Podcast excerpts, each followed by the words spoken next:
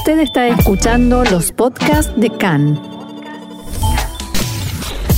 CAN, Radio Nacional de Israel. Continuamos en CAN en español y como cada semana nos tomamos unos minutos para la reflexión más allá de las noticias y para poder también conversar sobre las diferentes cosas que, que nos ocurren a diario. Para eso le damos la bienvenida una vez más a la licenciada en Psicología Clínica, Sabrina Falikov. Hola Sabrina. Hola, ¿qué tal? ¿Cómo estás? Bien, muy bien. Gracias por estar estos minutos con nosotros. Haxameach. Para vos y para toda la audiencia. Muchas gracias. ¿Qué, ¿De qué podemos hablar esta semana? Que esté relacionado con Pesas, ¿De ¿no? Qué, ¿De qué sino de Pesas, claro? Es, un, es una festividad para mi gusto muy, muy particular, ¿no? Como eh, muy especial, por decirlo de determinada manera, con mucho significado.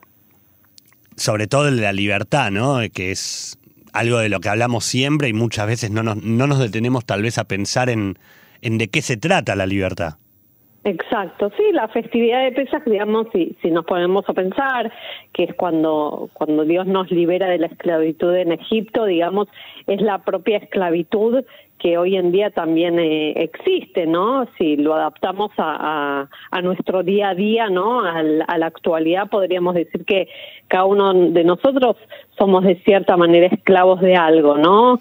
Eh, ya sea un trabajo, ya sea el, la dependencia al dinero, ¿no? La esclavitud al dinero, eh, la tecnología, eh, pensamientos, ideologías, ¿no? Somos esclavos de, del qué debería ser, ¿no? De lo que uno espera, ¿no? Las normas sociales.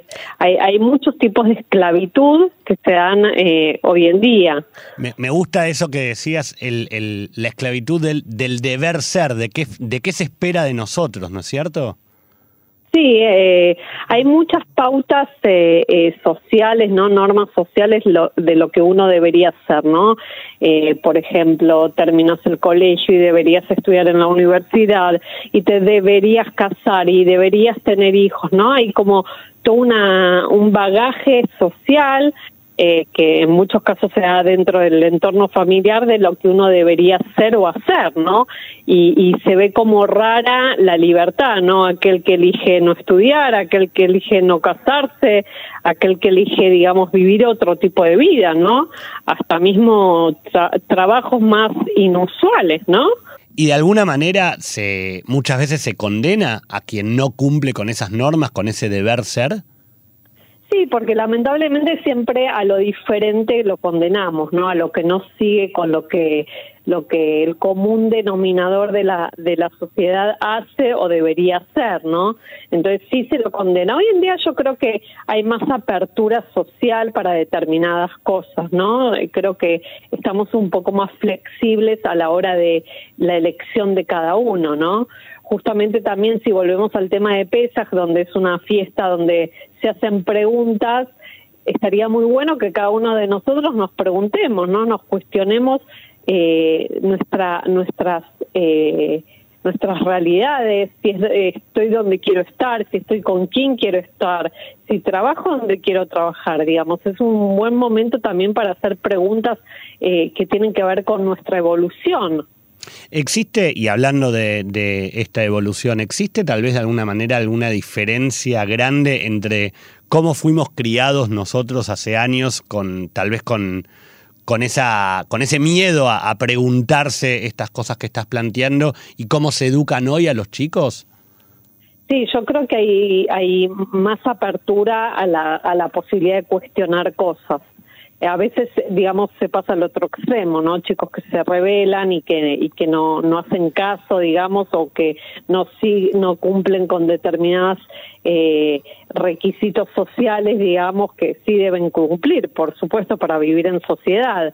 Eh, pero sí creo que hoy por hoy eh, esta libertad, esta diferencia que hay en lo que han vivido quizás nuestros padres, ¿no? Una cuestión de castigo, eh, de recompensa, de lo que hay que cumplir, cómo hay que cumplirlo, hoy en día está más flexible, ¿no?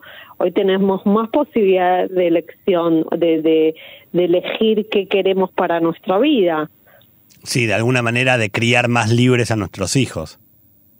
Sí, vuelvo a lo mismo, dentro de un contexto social cumpliendo con determinadas normas, pero sí hay más libertad. Coincido que, que hay más libertad de pensamiento, hay más hay, hay más libertad de ideología, hay más libertad de conducta, ¿no? De, de eh, hay libros que hablan sobre educación y yo elijo mi modo, ¿no? De educar a mi hijo, por ejemplo. No se, eh, no se rige uno por una única línea educativa, ¿no? Hay muchas líneas educativas hoy en día que permiten esa libertad. Y volviendo hacia, hacia el puntapié que, que dábamos en, en, la charla, que nos, que nos hablabas vos en la charla, ¿cómo trabajar o cómo, o cómo plantarnos ante el mundo ante esta esclavitud ante lo que debería ser en la vida? Sí, yo creo que, como digo, siempre hay siempre, que hay hay contrapuntos, ¿no? Eh, esclavitud, al contrario, esclavitud es libertad. Entonces, para poder valorar la libertad que tenemos, tenemos que recordar la esclavitud, ¿no? La importancia de, de, de recordar esas situaciones donde nos sentimos esclavos de nosotros mismos o de otros, ¿no? Esto de hacer una pregunta, de preguntarme, ¿estoy donde quiero estar? Eh, ¿Soy quien quiero ser? ¿Estoy siendo buena persona?